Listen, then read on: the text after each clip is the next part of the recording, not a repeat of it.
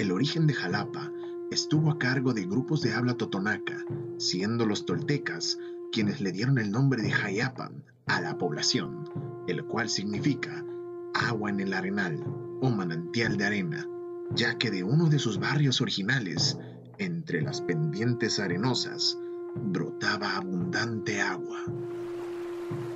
Corría el año de 1500, mucho antes de la llegada de los españoles.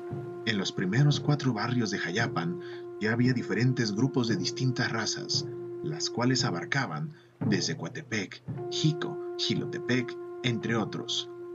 Los pueblos se unían por estrechas selváticas veredas que comunicaban las diversas colonias. En ese entonces, uno de los reyes aztecas mandó una expedición a conquistar gran parte de los reinos veracruzanos. A la llegada, los guerreros se asombraron de la gran variedad de pájaros de coloridos plumajes que revoloteaban sobre un lago azul. Se acercaron más y más como si estuvieran hechizados y recibieron una gran sorpresa al ver que el agua se convertía en un jardín con hermosas flores que jamás habían visto. En su centro se encontraba una joven elegante, con bellas prendas de tan finos bordados, de la cual provenían delicados perfumes. Ella los saludaba, dándoles la bienvenida y pidiéndoles que se acercaran. Con temor y admiración, los aztecas accedieron al pedido de la doncella.